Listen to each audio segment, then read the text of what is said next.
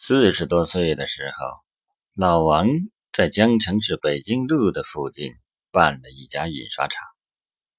开始的时候是小打小闹，只有一台八开机，一台切纸机，七八个人，印些单色的票据、作业本等零杂的物件。二零零二年，市政府在城北郊划了一块很大的地，这块地被称为。工业园区，政府提了一个很响亮的口号，叫“招商引资，筑巢引凤”。为此，这园区也叫高新区工业园区。老王也想到园区办厂，但资金不足，进园至少要拿二十亩地。虽说政府优惠，但一亩地也要五万，二十亩地就是一百万。而且进园之后要建厂房、车间、办公房，这至少还得一两百万。老王拿不出这些钱，进园办厂的想法只能停留在思想里。但后来，老王的印刷厂还是搬进了园区，是老王租了别人的厂房，那是家引进的外资企业，在园区内拿了二十亩地。建了四千平方米的厂房，但过后那企业并没有投产，闲置在那儿。这样闲了两三年，便把厂房租给了老王。在园区，老王的生产规模也在逐渐的扩大，不管是人员、设备还是业务，都比以前扩大了许多。比如，二零零六年，老王的印刷厂有二十多人。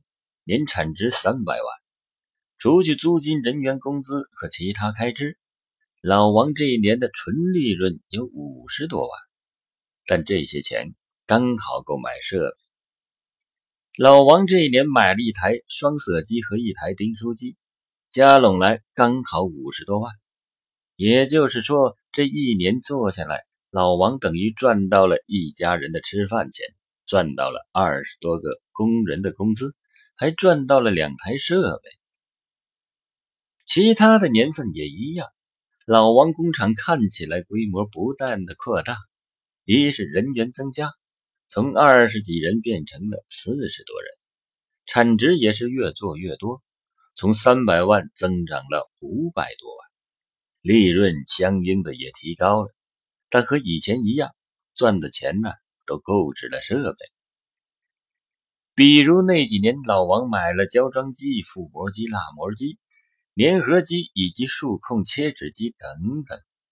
这样算下来，老王这几年还是只赚到一家人的开支、工人的工资和那些设备。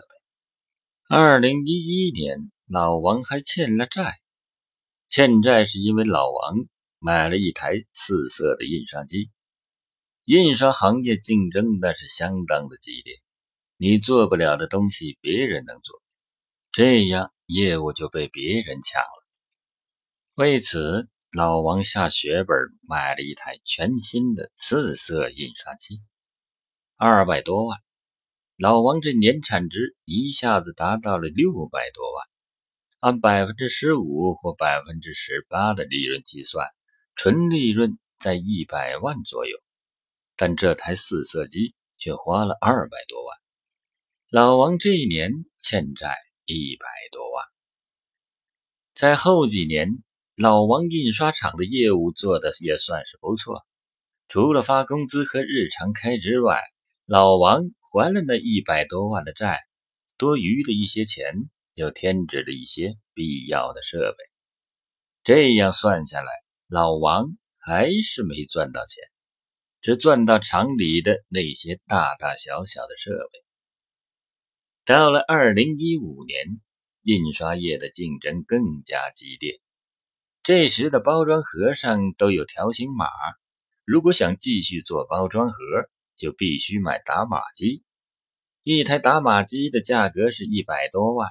为了适应生产，老王狠狠心买进了一台打码机。这一年，老王的纯利润是六十万，打码机是一百一十万。也就是说，这一年老王又欠了五十万。打马机装好的那天，老王看着打马机发呆。边上有人说：“这些钱在我们这座小城市可以买两套房子。”老王说：“还可以买一辆奔驰。”老王还真想买一辆奔驰。作为男人，他同样喜欢车，但他现在开的还是一辆2003年买的六代雅阁。现在可以对老王办厂进行总结了。从2002年到2015年，老王办厂十四年，不但没赚到一分钱，还欠银行五十万。老王赚到的是那些大大小小的七百多万的设备。当然，老王这十四年还让四十多人有工作做，这是一种社会效益，这让老王很欣慰。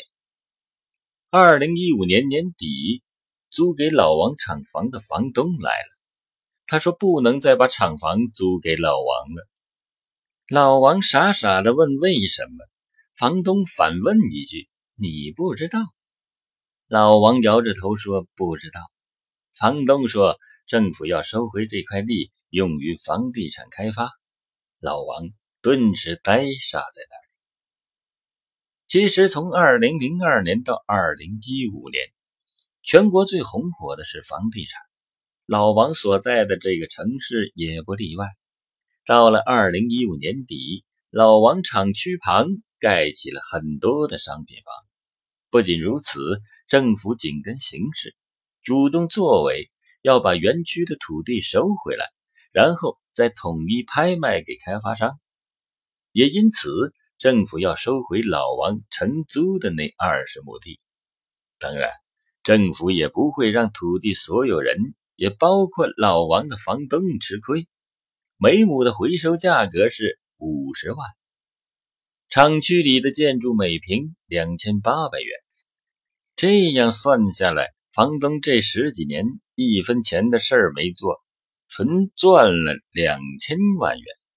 而老王每天拼命的去做，还欠了银行五十万。要说赚，他也只赚了七百多万的设备，可想而知，老王这心里有多难受。这时候，老王快六十岁了，做事有点心有余而力不足。人家让他搬，他也不想再办工厂了。老王后来把那些设备卖了。机械就像汽车一样，过手就亏。老王那些设备只能按购买价的四分之一或者五分之一的价格卖出去。